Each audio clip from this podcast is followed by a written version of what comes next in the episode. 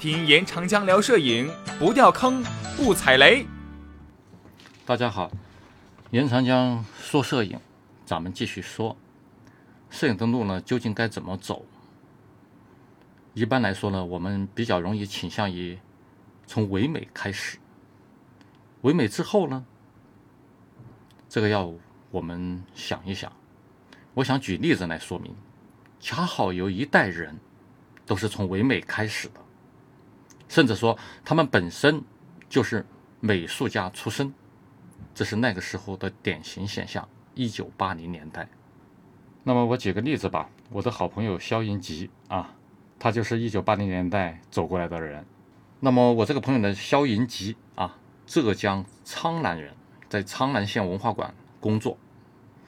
呃，一九八零年，他从师范学校美术专业毕业之后。分配到这个文化馆做摄影工作，那他不开心了。我是学美术的，我是画画的，我要做的是艺术家。现在让我来操纵机器，不过没办法，这是他的工作。很快的，就像八十年代其他的名家一样，他开始进行了个人的摄影创作。也就是说，我拍的照片，我的影像。都要达到艺术的层次。那么，我们可以看出，他八十年代的照片水准是相当高的，也可以说，在当年他就是八十年代的新锐摄影家。同大家一样，他的摄影作品分成两个方面。第一类呢是风光摄影，受香港陈福礼、简庆福等老先生的影响。这个内地的风光摄影啊，也是蓬勃发展。这个拍沙漠啊，拍坝上，拍这个张家界啊，拍福建的海边惠安女，都是大家都会去做的题材。肖老师呢也拍了这些，但是我比较看重他呢，一九八三年的一张雪景照片，因为有他题材没有跟大家类同，有自己个人的一些影像感。对，这个就是雪幕，雪地里放牧。嗯，对了，这些相关的摄影作品啊，大家可以到我的公号“秋观地”上面去看。我们的音频节目呢，所配的照片在那里都会发出来。秋天的秋，当官的官，第几名的第啊，秋观地，这是我的公众号，欢迎大家关注啊，有很多相关摄影的文章，哎，图片。那么我们再说回《雪幕》这幅作品，应该说在八十年代，它有自己的影像风格，呃，是非常优秀的一张作品，有那个马远的这个寒江独钓的这么一个哎意境在里边儿。呃，总而言之呢，他的风光摄影呢做的不错，哎。第二种呢，是我叫做文化反思型摄影。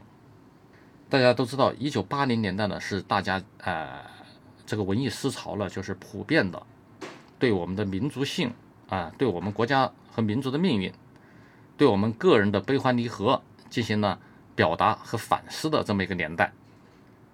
呃，比较典型的一一些作品呢，大家都知道罗中立的油画《父亲》，啊，一幅一幅这个老人老农民的脸孔，打动了所有的中国人。哎，成了这个美术史上罕见的这个传播度最高的作品之一。摄影也受到这幅呃这幅作品的影响，或者说摄影比较巧合的跟这这幅作品产生了呼应。这个肖老师他的岁月就是这样，也是一张老人的脸孔。一九八七年，他拍了一个云南农民的背影，他命名为《天地间》。哎，也是这种感觉。呃，大家是通过我说这些标题，也可以发现一个有趣的现象啊。这些标题都特别有意思。应该说，这个标题啊，每个标题都像一个哲学命题一样，像个哲学主题一样。事实上呢，用大词是八十年代作品的一个特征。你比如说，我的朋友肖轩安，他当时拿了一个小石头，小石头上有人的脸谱，他拍了张照片，叫做《原祖》。啊，远方的祖宗，这个于海波，他拍了两个石匠一个年轻的，一个啊、年纪大的，两人形成一个对立关系，他命名为“远古的梦”。那么呢，我们可以看出了这个用大词是那个年代摄影作品的普遍特征。这个呢，说明什么问题呢？其实呢，就是一九八零年代的这些艺术生态或者说摄影生态是非常珍贵的。那同时呢，当时的这个摄影家也好，艺术家也好，是非常有情怀，也是非常有壮志的啊。就是说，我们的命名都来得非常大。我觉得这里面呢，有一种做艺术原型的冲动。我们要做原型艺术。什么是原型艺术呢？就是我们要给它做成艺术的模型，要像名啊、著名作品，要像这个啊、永恒流传的这种感觉进发。所以说，他们就把这个造型呢极致化，把美呀、把生活呀高度抽象化。哎，这就形成了那个时候呢，这个一个一个哎作品都比较强烈的这么一个特征，它的色彩、它的风格，哎，它的韵味啊，它的内涵都来的特别强、特别重。